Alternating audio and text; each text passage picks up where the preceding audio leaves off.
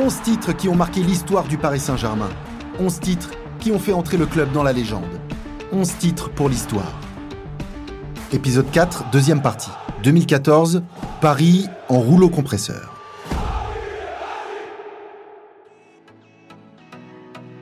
La conquête française de la saison 2013-2014 est pleine de souvenirs, d'exploits, d'anecdotes et de passion. Il y a ce triplé national, conquis par ces joueurs formidables, virevoltants, toujours en quête du meilleur et du spectaculaire. Ces joueurs qui jouent pour gagner, sous la houlette d'un nouvel entraîneur, une idole française, Laurent Blanc. Paris trouve son identité, avec la possession de balles largement à son avantage, et une force tranquille, capable de marcher sur ses adversaires capable de les faire vaciller à chaque instant. Comment ne pas évoquer Lucas Moura, qui manque de peu de marquer l'un des plus beaux buts de l'histoire du Paris Saint-Germain, l'un des plus beaux buts de l'histoire des classiques face à l'OM, l'un des plus beaux buts de l'histoire en championnat tout simplement. 27e journée au Parc des Princes pour un classique tant attendu. Le Brésilien récupère le ballon dans sa moitié de terrain et se lance dans un rush exceptionnel de 80 mètres. Oh Lucas, il est passé. Oh il est passé. Il est passé Lucas. Il est passé Lucas. Le face à face de Lucas. Le petit ballon. Incroyable Incroyable Incroyable Lucas qui met le Parc des Princes debout Ça aurait mérité meilleur sort Lucas dira plus tard qu'après la rencontre, il n'a pas dormi pendant une semaine, repensant sans arrêt à l'action. Elle reste néanmoins gravée dans toutes les mémoires.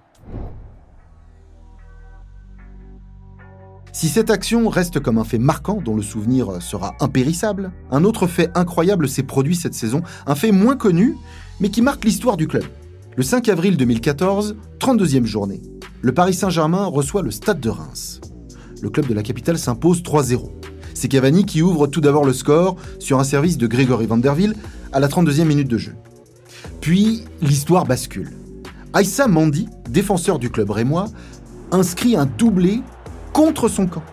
Le latéral champenois accompagne dans son but la tête de Lucas juste avant la pause, avant de détourner dans sa lucarne une frappe de Lavezzi pour tromper son propre gardien une nouvelle fois dans les tout derniers instants du match.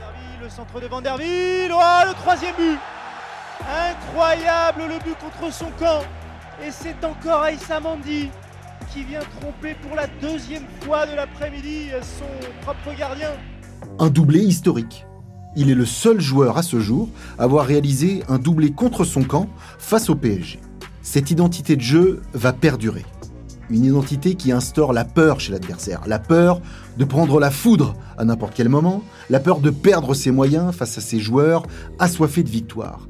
Elle sera la clé, une nouvelle fois, des prochains succès encore plus fous du Paris Saint-Germain.